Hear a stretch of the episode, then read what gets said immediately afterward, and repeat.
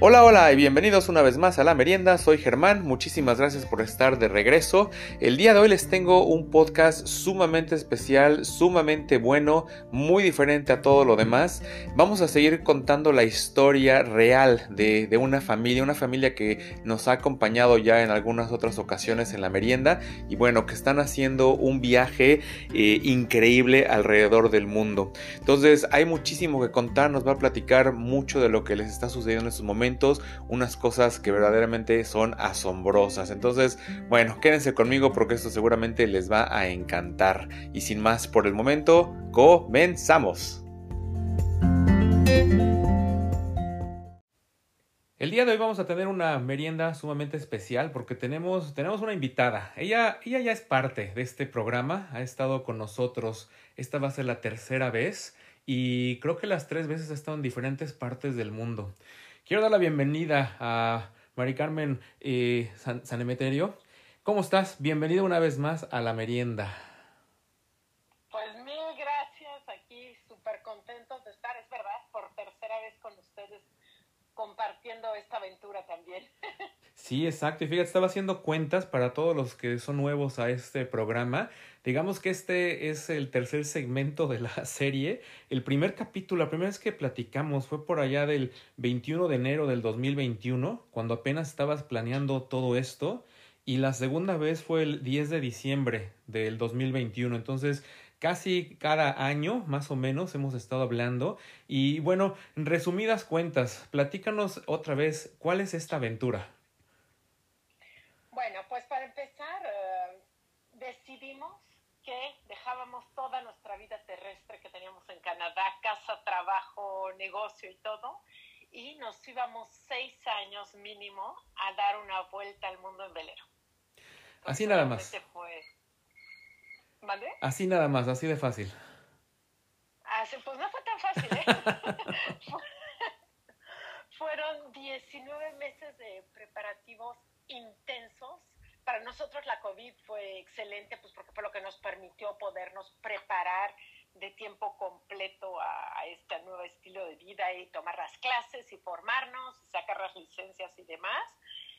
Y por la parte de Tristán, pues aprender a ser maestros en la casa, eh, íbamos a cohabitar 24 horas juntos todo el año, entonces también todo eso lo tuvimos que aprender y demás. Y sí, y la, después, bueno, comprar el barco, todo eso, que no lo compramos en Canadá. Y como pues al mismo, al mismo tiempo era la época de COVID, no podíamos viajar. Y eh, pues lo compramos por Facebook. Hasta eso sirve Facebook. Venden barcos en Facebook. Sí, es bueno saber. Exacto. Por si alguien quiere. Exacto. Uno nunca sabe. exacto. y lo compramos en Azores que son las islas que están, que pertenecen a Portugal y están a la mitad del Océano Atlántico.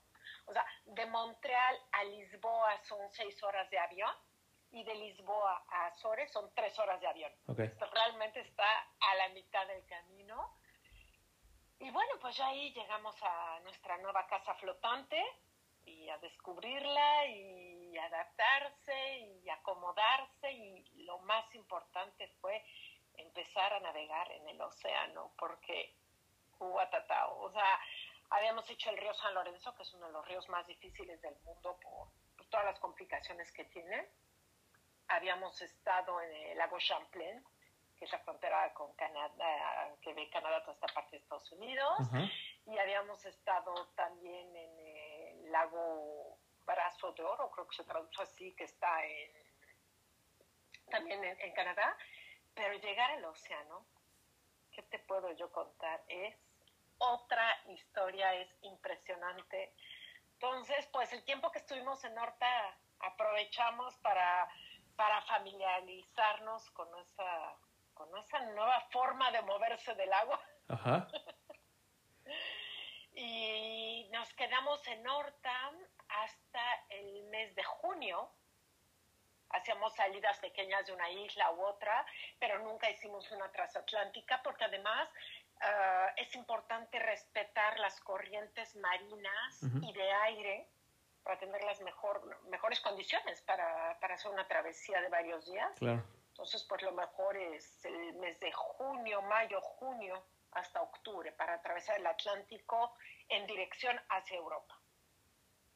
Y ah, entonces el 13 de junio, no, no es cierto, el 13 de mayo dejamos Horta y nos fuimos a visitar las cuatro otras islas de los Azores. Nos quedamos como una semana en cada isla para visitarlas y demás. Y el 13 de junio, ah, que estábamos en Ponta Delgada, que es la isla, una, la última isla que visitamos de Azores, y es ahí donde empezamos nuestra travesía del Atlántico una travesía de más de 1800 kilómetros y fueron, teníamos pensado entre 9 y 10 días, pero nos agarró una tormenta. No, no te puedes imaginar lo que vivimos, o sea, fueron 38 horas de terror, terror absoluto, o sea, vivimos... Uh, llevábamos nueve días en los cuales yo no había podido bien dormir, porque pues obviamente los ruidos del barco, el mar y todo lo que quieras, pues, por mucho que ya vivíamos en el barco, pues no es lo mismo cuando está en movimiento. Entonces, pues íbamos acumulando el cansancio, la falta de comer bien y demás. Y sabíamos que iba a haber un, fuerte viento entre la octava y el noveno día y estaba previsto entre 25 y 30 nudos, que son 50 a 60 kilómetros por hora de viento. Okay. Entonces, nuestro contacto a tierra nos dijo, ok, el día 9 es hoy que llega el, el viento este fuerte. Ok, ¿cuáles son las previsiones? 30 nudos máximo, 30 35, 60 65 kilómetros. Ok, perfecto. Entonces ya estábamos listos. El mar es impresionante, estaba totalmente tranquilo, liso pero había una onda de más de 15 metros. íbamos con nuestro, íbamos en dos barcos, hicimos la travesía en dos barcos, y cuando nos tocaba estar arriba de la onda, no veíamos el mástil del otro barco que iba paralelo a nosotros. Nuestros mástiles miden 15 metros cada uno. Wow. Pero estaba súper tranquilo, o sea, eran 15 metros de altura en una especie de 15, 20 segundos cada vez que subías y bajabas. Entonces realmente no es inconfortable, es, estás en un elevador, subes y bajas, no hay ningún peligro, súper tranquilo. Pero, pues, más que elevador, como en una montaña rusa, ¿no? Me imagino. En la bajada se siente así de feo. no, no se siente porque no tienes velocidad. Como no hay viento, en ese momento no había nada de viento. Ok. vas con el motor tú realmente vas súper, y el mar está totalmente liso. O sea, no hay ni onditas. Hay una cosa que es la ola, ¿sabes? Cuando vas a la playa y brincas las olas en la orillita. Sí. Esa es la ola normal. Y hay otra cosa que se llama la ul, el swell, que son como las ondas que se hacen, que vienen desde el norte o que son submarinas, y es lo que mueve también así el, el velero. Entonces no son, no son olas pequeñas. Y es esa que medía 15 metros, pero el mar estaba totalmente liso. Ok. Entonces no es como que...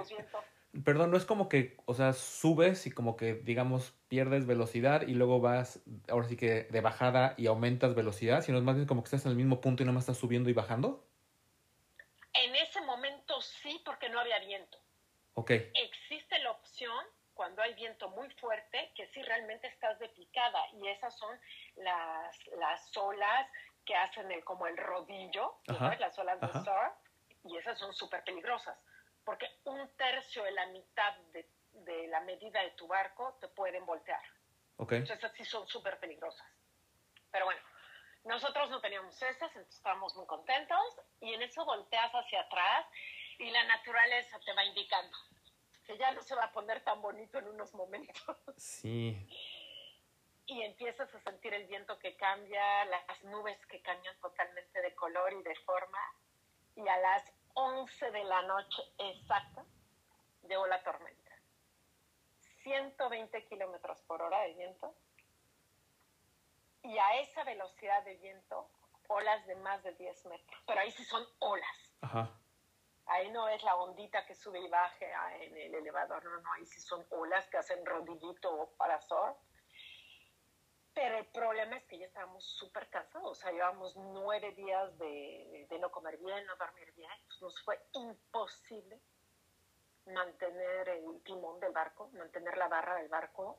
Entonces lo que hicimos fue, bajamos todas las velas, apagamos el motor y nos metimos al barco. Cerramos la puerta y, y a esperar lo que pasara.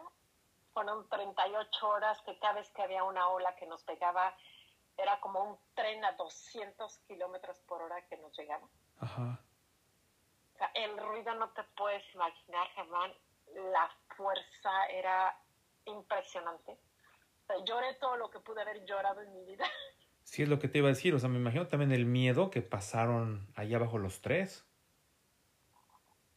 Mira, estuvo muy chistoso. Michelle y yo sí estábamos aterrados. Aterrados porque aparte de todo esto, con el otro barco con el que íbamos, la tormenta hizo que nos separáramos. Claro. Entonces no teníamos comunicación ni por radio, ni por el AIS, que es nuestro programa para comunicarnos, ni visualmente. Okay. no había forma de hablarnos absolutamente para nada.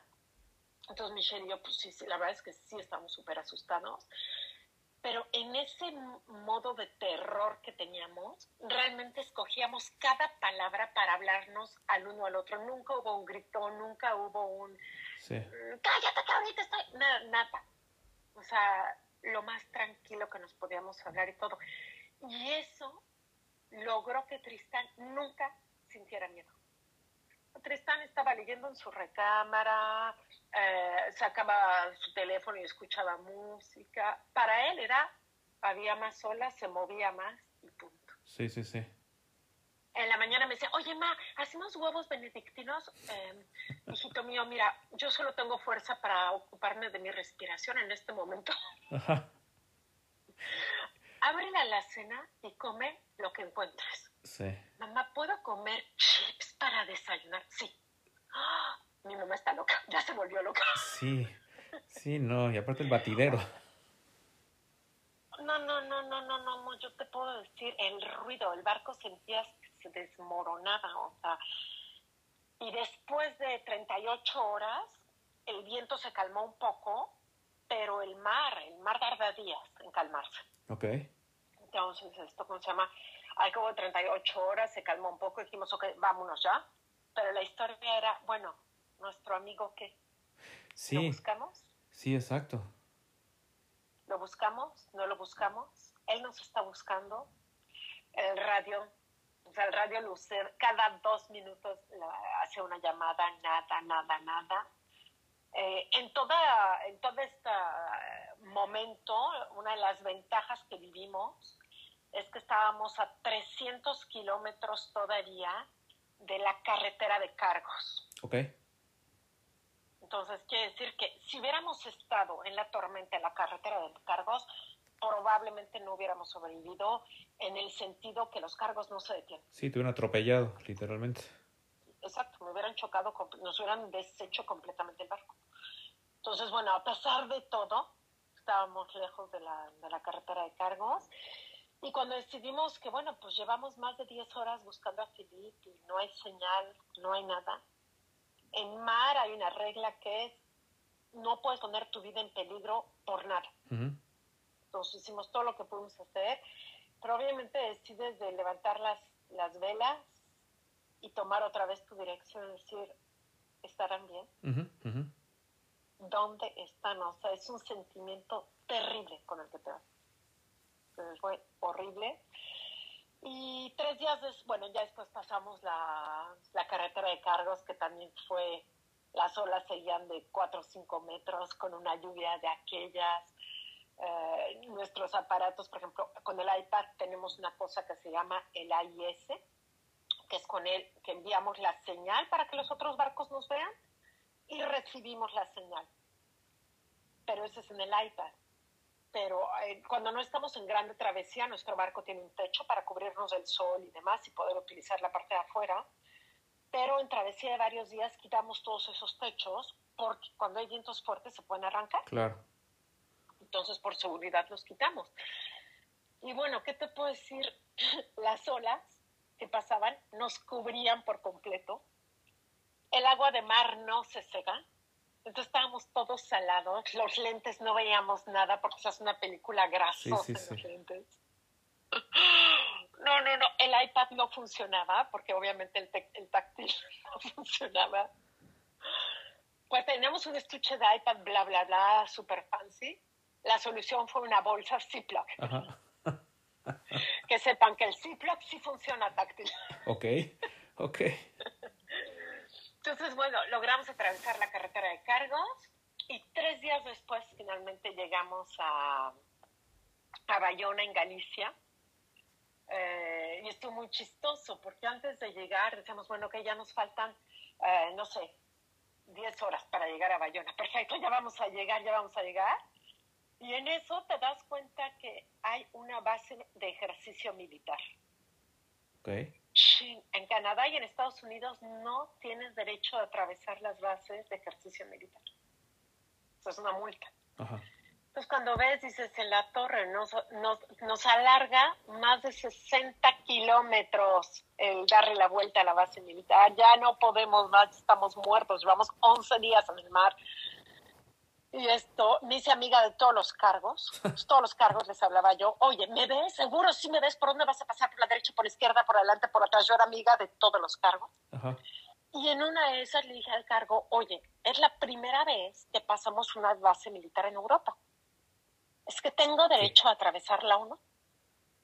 Tú puedes ver, pues tiene sistemas de localización mucho más fuertes que los de nosotros. Entonces me dijo, a ver, déjame ver y ahorita te hablo. Ok, gracias.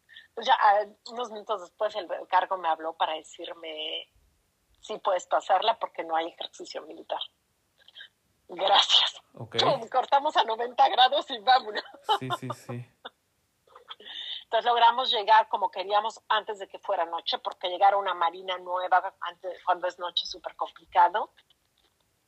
Eh, entonces, total, decidimos que no llegamos a la marina, eh, nos quedamos en la bahía y fue súper chistoso porque ya el barco detenido con el ancla sujetado y todo, yo no podía quedarme parada. Me caí X cantidad de veces adentro del barco. O sea, todo lo que vivimos de movimiento en los 11 días y llegar y que ya no se moviera,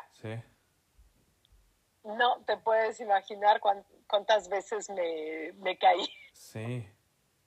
Sí, no, oye, qué increíble. Pero bueno. Oye, ¿y, qué, ¿y finalmente los amigos? Los amigos, al día siguiente que yo bajé, fui a la farmacia y ahí los me crucé con ellos en la farmacia. Ok. ¿Y nunca se intentaron comunicar? ¿Nunca se intentaron comunicar con ustedes? Fíjate que ellos también como nosotros, como barco tienes una placa que se llama IMMSI. Ese es nuestro número de placa. Y cada uno de nosotros por nuestro lado, cada vez que cruzábamos un cargo, decíamos, por favor, dime si ves este, esta placa. Sí. Pero cuando vas en el mar, la comunicación tiene cierta distancia. Después de X número de millas, aunque sea un barco grande, ya no logras comunicar. Entonces, y ninguno de los dos logramos encontrar respuesta por parte de los cargos para decirnos, sí, ya vi ese, esa placa y está en este punto, esta es su coordenada geográfica. Entonces, pues súper estresante y triste. ¿Qué te puedo decir? Que cuando nos vimos en la farmacia, bueno, los cuatro nos soltamos a llorar, o sea, fue súper emotivo el volvernos a ver. Sí. Y este amigo es una persona que tiene 65 años y hace vela desde que tiene 5 años. Entonces tiene toda la experiencia del mundo que tú quieras en barco y demás. Y hoy por hoy me lo dice, o sea, muchas veces pensé que no sobrevivirían a la tormenta. O sea, para darte una idea, huracán en la, en la escalera, en la regla de medida de vientos en el barco, huracán es nivel 12. Nosotros estábamos en nivel 9 y en las puntas de viento nivel 10. Sale. Órale. Y él dice, no, muchas veces, o sea, en cualquier momento yo esperaba que ustedes eh, lanzaran la, es una, se llama una maleta de geolocalización, que la activas y todos los barcos que están cerca de ti se tienen que desviar por ley para irte a rescatar. Pero cuando activas esa, esa maleta, por decirlo así, uh, pierdes, pierdes posesión de tu barco. O sea, la persona que va a venirte a rescatar, rescata las vidas humanas, pero no rescata en el barco. Entonces, cuando son, por ejemplo, petroleros, rescata a las personas, las sube a su barco, pone en marcha atrás el barco, eh, selecciona bien la mitad de tu barco y se estrella contra tu barco a la mitad para cortarlo en dos y que se hunda, ah, para que no se convierta en un riesgo. Mira, órale. O hay otros que son más gandallas que lo que hacen es que amarran tu barco a su barco y se convierte ellos.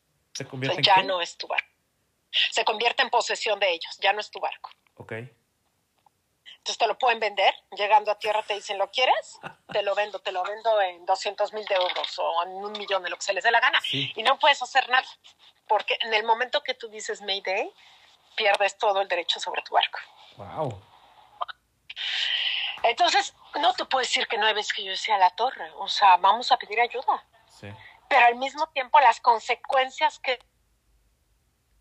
Sí. Al mismo tiempo dices, sí, estamos en una tormenta, pero no estamos en peligro.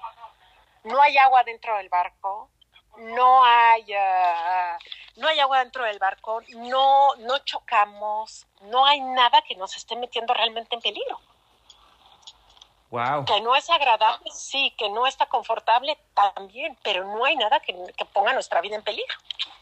Sí, no, y eso lo estás haciendo ahora sí que en teoría, ¿no? Porque fue la primera vez que les toca algo así. Digo, ya, ojalá nunca les toque algo similar, pero bueno, ya van a tener más experiencia. Entonces, hacer esto basado en, en su teoría y en sus, pues ahora sí que sus pocos conocimientos, este, pues una decisión sumamente importante. No, qué bárbaros, ahora sí, ¿eh? Sí, sí, sí, y sobre todo decir, fue nuestra primera travesía transatlántica. Sí. O sea, no hubiera podido esperarse un poco más. Sí, o sea, con ganas de regresar al día siguiente, ¿no? Entonces. No, yo te voy a decir, yo en ese momento le dije a Michelle, llegando a tierra vendemos el barco. O sea, tenemos un hijo con nosotros, hay otros tres en Canadá. Yo siempre les miento a mis hijos de Canadá claro. o sea, yo sé que, por ejemplo, tarda entre nueve y diez días, entonces siempre les digo a los niños, ah, no, esta travesía va a tardar entre 15 y 20 días. Claro. Por cualquier cosa que no estén asustados desde el día 10. Sí, sí. ¿Me entendés? Entonces, esto, ¿cómo se llama? Pero dije, ¿sabes qué? Imagínate que les decimos 15, 20 días y pasan 30 días y no tienen más noticias de los papás y cómo los buscan, dónde los buscan. Dije, no, sea, fue nuestra decisión, fue un error y pues ni modo, regresamos para atrás, no pasa nada. Sí. Y en eso conocimos una flotilla de cinco barcos con gente que X cantidad de experiencia, o sea, todos eran de 15, 20 años más grande que nosotros. Ajá. Sí, no. 80 y ella, ella tiene 78 y se van este verano por tercera vez a Svalbard, que está junto a Groenlandia. Ok. Entonces, tienen más de 50 mil millas náuticas cada uno, o sea, más de 100 mil kilómetros recorridos en mar cada uno. Entonces, pues los cuatro barcos nos agarraron como de cariño de decir, no, vas a vender el barco, te vamos a ayudar a venderlo, pero ahorita tienes un traumatismo y lo tienes que superar. Entonces vamos a ir a navegar juntos y al final del verano te ayudamos a vender el barco. Sí.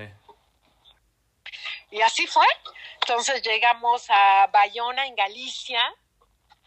De ahí pasamos el Cabo Finisterre y fuimos hasta Bilbao, o sea, casi frontera con, con Francia. Después volvimos a bajar otra vez todo el norte de España, todo el oeste de España y bajamos hasta Lisboa. Y con los amigos nos quedamos hasta Asturias, ellos ya después se fueron y nosotros dijimos, bueno, ¿quién había dicho que íbamos a vender el barco? No, nunca nadie ha hablado de vender el barco. Entonces, pues decidimos seguir y de Lisboa volvimos a hacer otra travesía a, a Madeira, que Madeira ah, está a cuatro días y medio de, de Lisboa. Entonces la volvimos a hacer esa travesía. Ok. Otra vez. Wow. Y eso fue muy bien. ¿Y ahorita en dónde estás? Ahorita seguimos en Madeira. Bueno, estamos en Porto Santo. que es una isla que está junto a Madeira. Es hermoso Madeira, nos encantó, estuvimos un mes allí. Súper bonito. Y uh, estamos aquí en Porto Santo, estamos esperando, todavía no decidimos. Este jueves hay una buena ventana porque nos vamos a Marruecos. Nuestra siguiente parada es Marruecos. Son entre tres y siete días de navegación, dependiendo cómo esté el viento, la dirección del viento. Y uh, si no está bien esta ventana, podemos seguir esperando un poco más. Estamos en la marina ahorita, entonces esto ya decidimos que hacemos esto por el placer de hacerlo, no tenemos obligación de hacerlo, Claro, entonces Claro, es por gusto. hay que esperar mejores ventanas, las mejores condiciones y que aún así puede haber cambios o cosas pues que no se controlan, pues porque obviamente estamos con la naturaleza. ¿sí? Y hablando de naturaleza, ¿hay cambio significativo ahorita en el océano, en los mares, en cuanto al cambio de, de temporada, del invierno a la primavera? ¿Las cosas también cambian en el, en el mar? Se siente el calor, en el océano el, el calor del agua no lo sientes tanto, o sea, a lo mejor cambia un grado. Cuando está a 18, sube a 19 grados, pues tampoco casi que, uff, qué caliente para una mexicana como yo, no. Pero esto, ¿cómo se llama? Sientes en el aire. En el aire ya se siente mucho más caliente. Ah, cuando llegas a las marinas dices, oh no, prefiero ir a la bahía, porque en la bahía, pues el barco siempre se coloca enfrente del viento. Ajá, Tú siempre tienes viento que circula en el barco. ok. Entonces, y bueno, la migración de, ese animales, de los animales también. Ah, ah, otro problema que tuvimos súper complicado. Cuando decidimos hacer este viaje, los niños nos decían, pero van a tener una pistola, mamá, para los piratas. Sí. Sí. O, pero no, realmente eh, vivimos otras circunstancias en Portugal y en el norte de la costa española que fueron mucho más de miedo que lo que, que los piratas que tenían pensado los niños. Ok, ok, bueno. Mira, vamos a hacer ahorita un corte. Digo, este, el- el- la tecnología me permite grabar 30 minutos. Entonces vamos a hacer un corte rápido y regresamos, ¿ok? Perfectísimo. Estamos de regreso, estamos de regreso escuchando esta historia que es, que es impresionante. Digo, lo que estás contando es algo que, pues, la, la verdad no te imaginas hasta que lo estás viviendo. Y como alguna vez platicamos, ¿no? Lo más cercano a lo mejor sería las películas y pues ahí ves muchas cosas, pero pues bueno, estilo hollywoodense, ¿no? Y digo, nunca les va a pasar nada a los personajes principales normalmente, pero pues aquí en la vida real es, es una cosa totalmente inesperada y, y tremenda y espantosa. Y bueno, y además de esto estabas comentando que existen otros, otros peligros, ¿no? Exacto, fíjate, un peligro que nunca habíamos contemplado desde el año 2000, 2002, no me acuerdo exactamente, hay un fenómeno que no- la gente no logra encontrar explicación y son los ataques de orcas, orcas como la ballena Willy, que vienen a atacar a los veleros. Hay N cantidad de teorías por la razón, pero no hay ninguna que sea la lógica o la establecida. Entonces, bueno, pues no sabemos lo que causa los ataques, no sabemos lo que les da miedo y las aleja para no atacar. Entonces es realmente como un volado. Entonces, esto, la- las principales que atacan se llama orca ibérica y son los juveniles. Entonces, bueno, todos ellos que están llenos de granillos, esos adolescentes. ajá. Y esto, ¿cómo se llama? Y lo que hacen es que vienen a pegar de toda su fuerza, con sus nueve o diez toneladas que pesan, a pegar en el, en el timón del barco, la parte que va sumergida, hasta que la rompen. Y una vez que la rompen, la arrancan y se van muy contentos a jugar como si fuera un fritz. Y se acabó, ya, te dejan atacar. Pero, por ejemplo, ayer hubo unos ataques y duró cuatro horas y media el ataque. Ok. Entonces, no son ataques de cinco minutos y punto. O sea, sí pueden ser bastante largos, depende la cuán eh, sólido sea tu timón. Y el problema es que cuando es muy sólido, entonces al, cuando pegan con tanta fuerza, lo que pasa es que el árbol que lleva del motor al timón, que es un tubo, hace que las uniones se muevan, entonces se te mete el agua. Por ahí, el agua de mar. Y la peor fue cuando nosotros estábamos en el norte de Portugal, muy cerquita de Porto.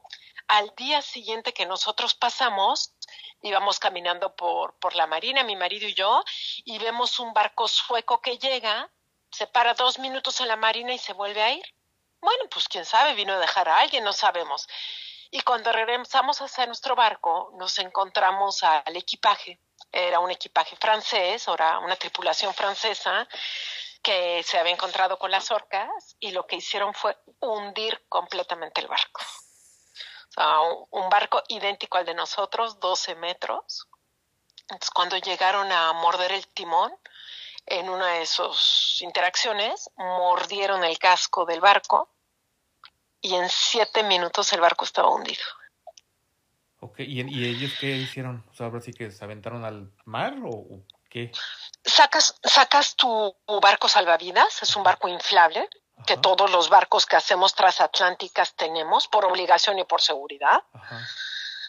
Y es un barco que se desinfla, o sea, de que entra en contacto con el agua a cierta profundidad se desinfla y esto, ¿cómo se llama? Y te subes ahí, pero es impresionante porque ves tu barco, por ejemplo, el nuestro pesa 11 toneladas y que son capaces de hundir el de 11 toneladas y tú ahí te subes a tu barquito inflable. Junto a ellas. Sí. Sí, sí, sí. Pero el barco inflable no tiene timón, entonces no les interesa. Claro. Oye, entonces esta tripulación les atacaron el barco, lo hundieron, se echaron en su balsa y afortunadamente los rescataron o cómo contactaron a los, fueron los suecos los que los salvaron? Exacto, entonces eh, justamente ahí lo que hicieron ya eh, activaron lo que te decía para Mayday, la, la baliza está para decir que es un Mayday, y todos los barcos obligatorios tienen que acercarse a él. Y bueno, también el sueco se pone en peligro, pues porque las orcas estaban ahí. Claro. Entonces, esto, ¿cómo se llama? Pues llamaron por radio VHF, llamaron a la, a la a los marineros, al ejército de, de la marina y esto, y listo. Entonces ya el otro barco dijo, bueno, yo estoy cerca de ellos, no, yo soy, yo soy capaz de recogerlos. Entonces así fue, ya los llevaron a tierra, el barco, el otro, pues se hundió. En siete minutos ya no había barco. Wow. Entonces, es impresionante. Entonces, sí fue, sí te puedo decir que todo el verano cambió la forma de navegar, o sea, en vez de ser una navegación como súper relax, tranquila disfrutar, de que veíamos un alerón, era estrés absoluto un alerón. Ah, no, ok, es un delfín, no es una orca. Ok. Entonces, todo mundo teníamos que estar, es más, todo el verano decidimos que no navegaríamos la noche, pues porque todo es más impresionante la noche. O sea, entonces dijimos, no, no, no, no, tenemos amigos que los atacaron en la noche a las dos de la mañana con siete metros de olas y demás, porque una de las teorías era que cuando el mar está fuerte no atacaban pues no es verdad. O sea, es que es eso, son puras teorías de mitos urbanos que nunca nadie logra saber qué es. Sí. Entonces, entonces ahí vamos todo el verano con binoculares. ¿Es un alerón de orca o es un alerón de delfín? wow, oye, qué, estrés también te, te mete en todo esto. Sí, sí, sí, no, y tocamos madera, Dios gracias, esto no nos tocaron. La teoría que nosotros creemos más y es la que hemos aplicado es que nuestros instrumentos de navegación emiten un sonido bajo el agua, el profundímetro, emiten un sonido e, en la misma frecuencia de las ondas de las ballenas. Okay. Entonces, lo que hemos decidido nosotros es que apagamos todos nuestros instrumentos de navegación y navegamos solo con el iPad. O sea, los prendemos cuando llegamos y salimos de las marinas, nada más para estar esto, como se como viendo la profundidad, que no haya una roca o algo así, pero vean fuera en alta mar, todo está apagado. Bueno, menos la comunicación, menos que los otros barcos nos vean y que nosotros los veamos. Oye, y en cuestión de, dimensiones, ahorita lo mencionaste, entonces, a ver, el mástil de su barco son 15 metros de alto, el largo del barco son cuánto, 12? 12.65, sí. Ok, ¿y la profundidad? Eh, mide un metro noventa. Ok, ¿y el timón? ese es, el timón mide un metro, no, el, el timón mide un metro cincuenta. Ah, ok, metro y medio, ok, ok. Exacto, metro, metro y medio y lo que está un poco más profundo es la, o sea, todo velero tiene como un peso en proporción a la altura del mástil y el tamaño de las velas. Y eso es de fierro forjado y es lo que va a hacer que un velero, aunque un velero se, se voltee, siempre va a regresar. ¿No te acuerdas cuando éramos chiquitos había como esas uh, punching que les pegabas y siempre regresaban? Sí. Es el mismo principio de un velero. Aunque se dé la vuelta, siempre va a regresar uh, derecho. Bueno, adentro no te puedo explicar cómo va a estar todo. Sí, bueno. Pero siempre va a regresar derecho. Ok, ok. Oye, ahorita que... Cosa que un catamarán, eh, perdón, cosa que un catamarán no puede hacer. Un catamarán si se voltea no puede regresar. ¿Porque es doble? Porque es doble, porque no lleva el mismo peso, no tiene la misma profundidad abajo. Ok. Ok, sí, pues diferentes naves, diferentes problemas. Exacto. Ok. Oye, y ahorita que comentabas, digo así, en la noche que están expectando, pues digo, tratando de ver, ¿no? Alrededor, qué es lo que hay, qué es lo que no hay. Digo, algo que tú dime, pero me imagino, igual yo creo que de las películas y pues lo uno que poco sabe de esto, ¿cómo se ve el cielo estrellado en las noches en el mar, en un cielo claro? Bueno, te puedo decir que en mi vida imaginé que existieran esos cielos. Imagínate a la persona más pecosa que hayas conocido, pues no es nada junto al cielo. O sea, no hay un centímetro de cielo que no tenga estrellas. Eh, podemos ver las galaxias, eh, vemos las estrellas fugaces, N cantidad de estrellas fugaces cada noche, la Vía Láctea también. Vemos, eh, por ejemplo, cada vez que salen los planetas, los vemos perfectamente, así como se levanta el sol en la mañana, se levantan los planetas. Y hay una salida de luna también, que en el mar se ve, en las ciudades no se puede ver. Entonces ves, eh, ves con, igualito al sol, pero es la luna, y es hermoso. Y no es cierto que en el mar la noche es negra. O sea, te adaptas súper bien a ver las cosas siempre y cuando no tengas una luz blanca. Claro. Entonces, por ejemplo, cada vez que navegamos en la noche, todo es rojo, nuestras luces, lámparas frontales son de luz roja y en el iPad le pusimos una mica roja. Ajá. Porque la luz blanca te hace perder 45 minutos tu visión de noche. Ajá. Entonces, esto, pues no, no, no tienes ganas de perderla, pues porque sí, sí es súper importante y eso. Y luego, y es de ahí donde viene la dificultad de llegar a una marina de noche, porque nosotros, nuestra señalización son las, eh, para saber si vamos en el buen camino, es rojo y verde. Pero cuando llegas a una bahía, a una marina de noche y la marina está en la ciudad, a veces no sabes si es semáforo de la calle o si son nuestras señales. Ok, ajá, ajá. Porque son verde y rojo igual que los semáforos. Entonces es súper, súper complicado. Y cuando el mar está tranquilo, entonces todas las luces de, pues, de las calles se reflejan en el mar. Entonces ya no sabes cuál es la del mar o cuál es la de la real. Es súper complicado. Sí, sí, me imagino. Sí, pero en verdad qué, qué increíble panorama es lo que están viendo. Y todo esto que dices de los planetas, etcétera, todo es a simple vista. Ni siquiera o tienen a simple algo. Vista.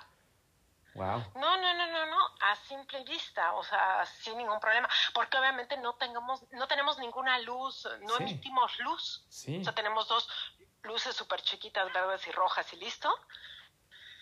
Pero de ahí en fuera no emitimos ninguna luz, entonces no hay nada que contamine nuestra visibilidad. Sí, sí. Oye, y ese sentimiento, ese sentimiento de estar en medio de la nada, alejado de todo mundo y estar así solos, ¿qué, qué tal? Increíble. Increíble. O sea, te acostumbras en un principio si es medio difícil, si dices, bueno, qué rollo, o sea, si pasa algo, a quién le hablo, cómo le hago, o qué. Pero te acostumbras, es, o sea, pasas como momentos. A mí el que más me gusta es, por ejemplo, el de la noche cuando me toca navegar sola porque en el día hacemos turnos, pero son más, más serios en la noche. Entonces los otros se van realmente a dormir a las camas y demás. Entonces es un momento en el que estás pues totalmente solo, ah, como haces mucha retrospectiva de, bueno, realmente es lo que quiero hacer, es lo que me gusta, observas, o sea, tienes tres horas para ti, sola, solo, solo.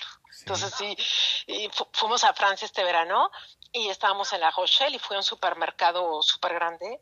Bueno, o sea, realmente ya, ya soy paisana. Me dio como una crisis de nervios. Yo, no, yo me quiero regresar al barco, hay mucha gente aquí. Sí, sí, pues te acostumbras, te acostumbras a, todo eso. Wow. Oye, y dentro de todo lo que han vivido, ¿qué es lo que has aprendido que te ha gustado más? Mira, yo creo que veníamos con una filosofía, pues que yo creo que le hemos aplicado bastante. No hay nada mejor ni nada peor en la vida. Realmente es como tú lo quieras ver. Y yo creo que todo, aún la tormenta, aún las cosas que han sido más negativas, hemos aprendido tantas cosas de eso. O sea, positivo, negativo, pero todo nos ha hecho crecer. El, el tenernos confianza el uno al otro porque eso fue uno de los puntos que no nos dejaba dormir ah, ah, en la primera travesía, es decir, es que si Michelle se cae al agua y no lo escucho, pues ya no vuelvo a tener marido en mi vida. O sea, ese era uno de mis grandes terrores. Entonces, casi casi hicimos un pacto de baba y de sangre para ninguno puede estar afuera mientras los otros están dormidos sin estar amarrado. Así el mar esté súper tranquilo, nadie puede estar no amarrado. Y nadie tiene derecho de ir a hacer cosas al frente del barco si no hay dos afuera. Entonces, pues em, eso hemos aprendido muchísimo. Y esta última travesía, Tristán empezó a hacer sus turnos. Entonces, Tristán le toca de 9 de la noche a 12 de la noche, de 6 de la mañana a 9 de la mañana y otro turno de la tarde. Entonces, está solito. ¿Qué edad tiene? 11 años. Ah, ya 11, wow, órale. Sí, 11 años y los dos aprendimos a navegar con las estrellas, entonces le encanta ver las estrellas, seguirlas, saber en qué, hacia qué cabo vamos según las estrellas, entonces eso le, le encanta y la verdad a nosotros nos da muchísimo gusto ver que vaya evolucionando de esa forma también. Oye, y hay otros, digo, han comentado, has comentado algunos otros pues, amistades, ¿no? Que han hecho a lo largo de, su viaje. ¿Hay otras familias con, con, niños que están haciendo algo similar? Sí, sí, justamente ayer que llegamos a esta nueva marina, hay una familia junto a nosotros con dos niñas. Una tiene 12 y la otra tiene 14 y también, o sea, hay muchísima gente que hace esto. Una vez que estás metido en el medio, es ahí cuando descubres que no eres el único marciano, o sea, que realmente hay otros que también se le cruzaron los cables como a ti. Sí, o sea, hay una comunidad para, para todo. Ok.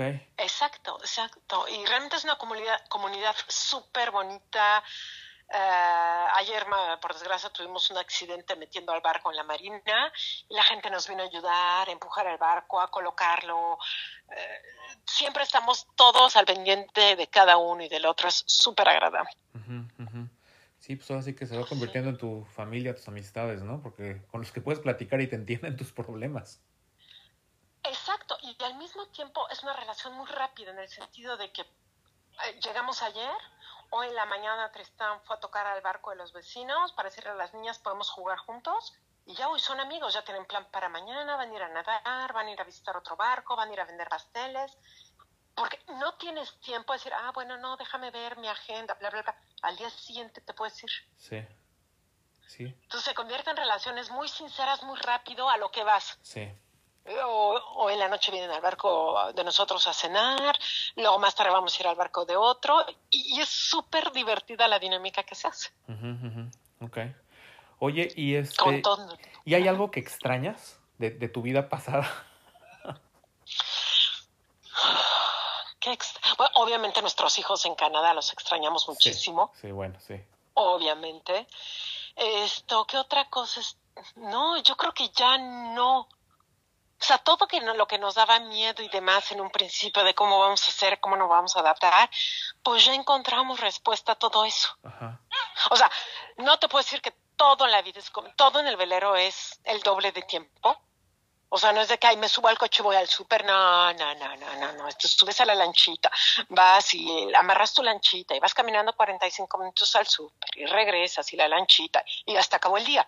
Sí. Pero al mismo tiempo la calidad, la, la paz, el decir, bueno, ya avistamos esta parte, levantamos el ancla y nos vamos. Sí, perfecto. Te levantas y te vas y te vas a buscar otro lugar y punto. Entonces, realmente estamos muy contentos y muy adaptados los tres hasta ahorita. Sí, sí. Oye, también hace, digo, las primeras veces que platicábamos comentabas que tienen hasta un espacio para recibir visitas. ¿Han tenido visitas? Sí, hemos tenido, mi mamá vino, uh, se acaba de ir la semana pasada, vino dos semanas, que de hecho le encantó este descubrimiento de la vida en velero. Vivió con nosotros las dos semanas y estaba súper contenta. Eh, mi hijo, el más grande, vino también. Eh, vinieron otros amigos. Entonces, sí, sí, hemos, siempre tenemos una habitación que es la habitación bodega, que cuando tenemos visitas, bueno, nuestra, nuestra regadera se convierte en bodega. Sí, sí.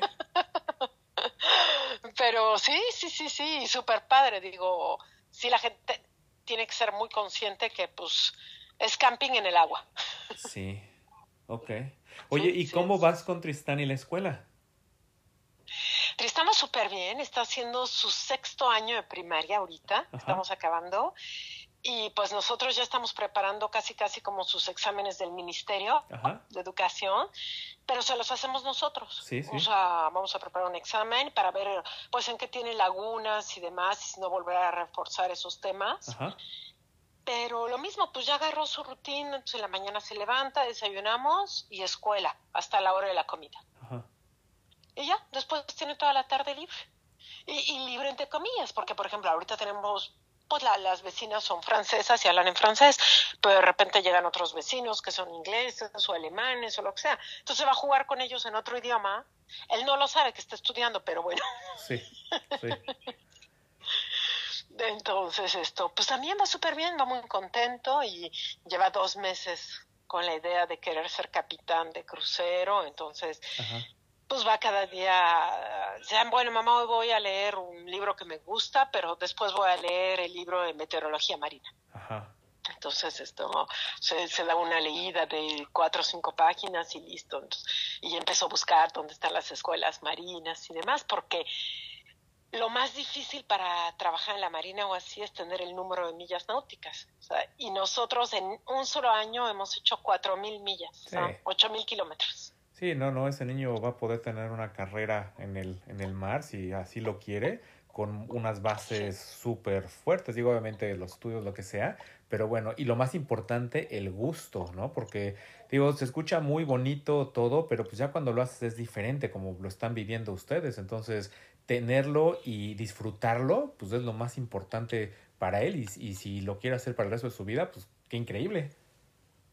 Exacto, exacto. Mira que eran las cosas que me daban miedo. Yo decía, bueno, está muy chico todavía, pero si me sale que quiere ser arquitecto, médico, algo así, le va a costar un buen volverse a readaptar a la vida terrestre.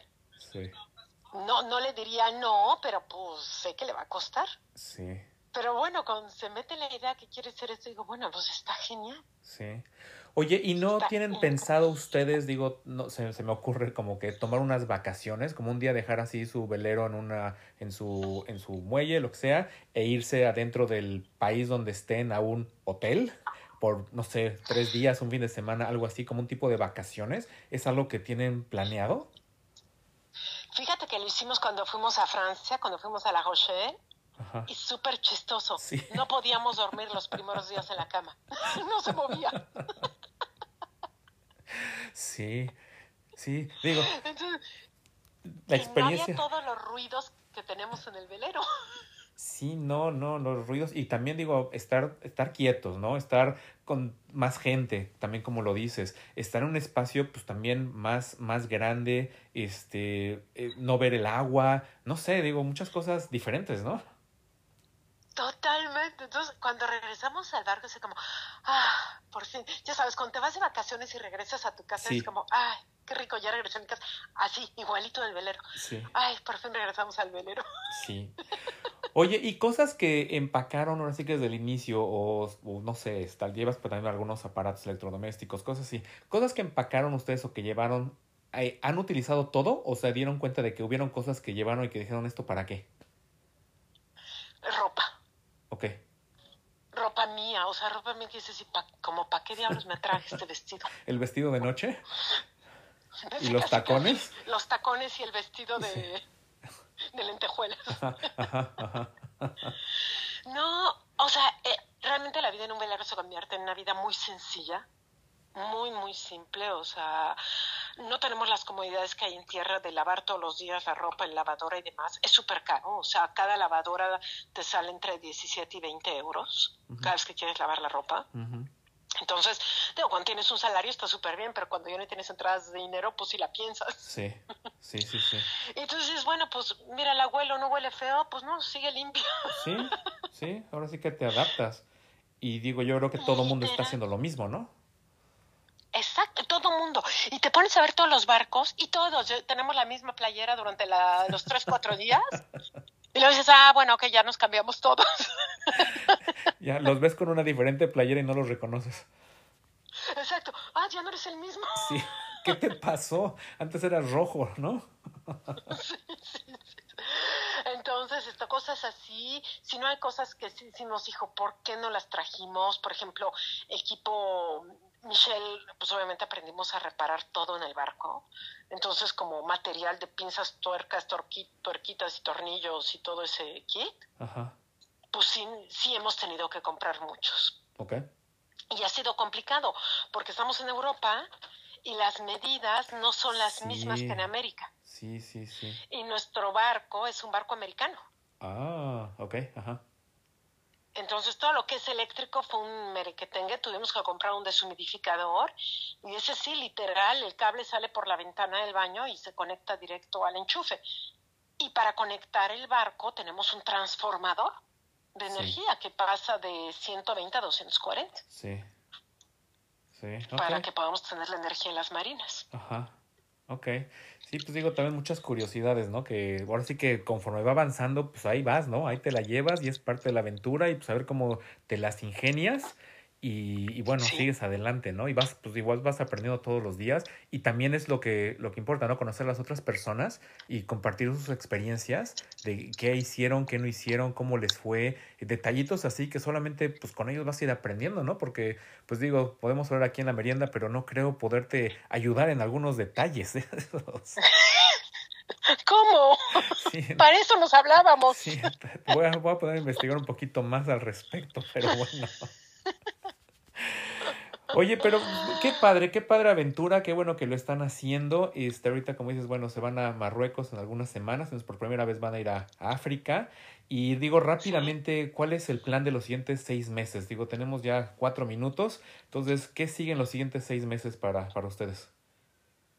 De Marruecos nos vamos tres meses a Canarias, todo el verano. De ahí nos vamos a Cabo Verde eh, para el otoño y cuando se instalen los vientos del Alice, que es en el invierno, hacemos la gran travesía de todo el Atlántico hasta pues hasta el Caribe. Ah, o sea, para Navidad, Año Nuevo piensan estar en el Caribe? No, para después de Año Nuevo. Este año los vientos del Alice se instalaron a mediados de enero. Entonces, esto, pues cada año cambian, pero nosotros queremos estar en Cabo Verde a partir de octubre. Okay. Entonces sería en ese momento cuando los vientos se presenten poder hacer la gran travesía. ¿Y cuántos días es la travesía?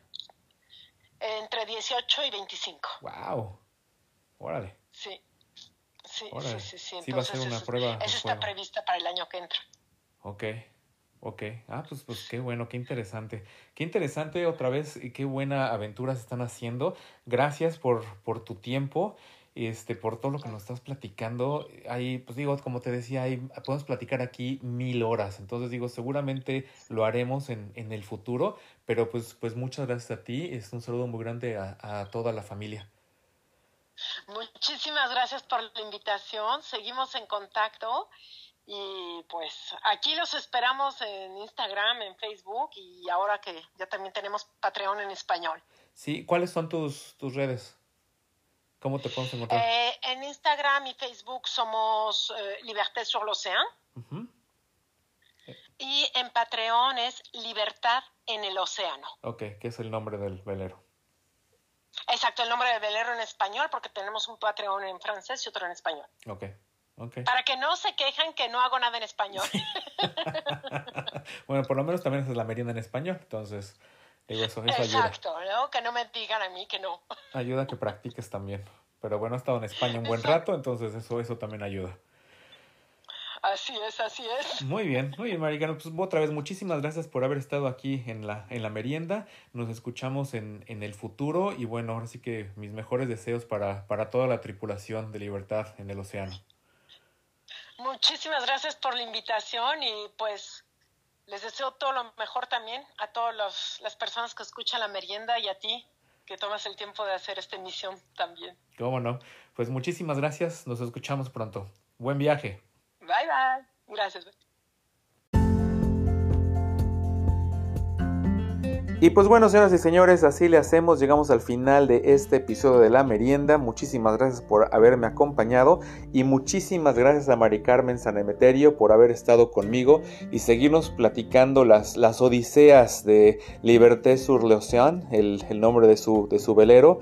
Muchísimas gracias por haber compartido este momento, Mari Carmen. Eh, una aventura, como decíamos, ¿no? Increíble, algo que en verdad me ha dejado pensando muchas cosas y, bueno, eso de las ballenas, sí, lo dejo, no lo dejo de, de pensar, ¿no? Y de recordar todos los, los momentos que puedo de, de, ver eso, ¿no? Algo impresionante que ha de ser. Y bueno, obviamente la tormenta, o sea, la tormenta que nos está contando ahora sí que en carne propia es, es muy diferente, ¿no? Que verla en una pantalla de película y ver que, bueno, pues todo está prefabricado. Y ahora sí que escuchar esas historias en verdad, sí es, sí es algo impactante. Pero creo que con lo que yo me quedo más es nada más imaginarme ese cielo estrellado en las noches. Eso para mí sí sería algo que me encantaría presenciar algún día, es una cosa increíble e inigualable. Pero bueno, pues muchísimas cosas están pasando por allá en esta travesía. Eh, qué bueno que siguen adelante, qué bueno que están determinados y qué bueno que han pasado pues ya muchas cosas, ¿no? Que muchas pruebas que les están tocando para que pues decidan que, que quieren continuar este, este camino. Entonces hay mucho que recorrer, ahora sí que hay un mundo por recorrer literalmente muchísimos planes y bueno, ojalá que todo le salga bien, que todo siga marchando sobre, sobre el agua en paz. Entonces, pues muchísimas gracias otra vez por haber estado eh, aquí. Muchos saludos a todos, seguimos en contacto y pues nos escuchamos la próxima semana. Eh, una vez más, muchas gracias a todos por habernos acompañado. Espero les haya gustado este programa que la verdad a mí me encantó y podría ser uno de mis episodios favoritos. Nos escuchamos pronto, Germán, fuera. Thank you.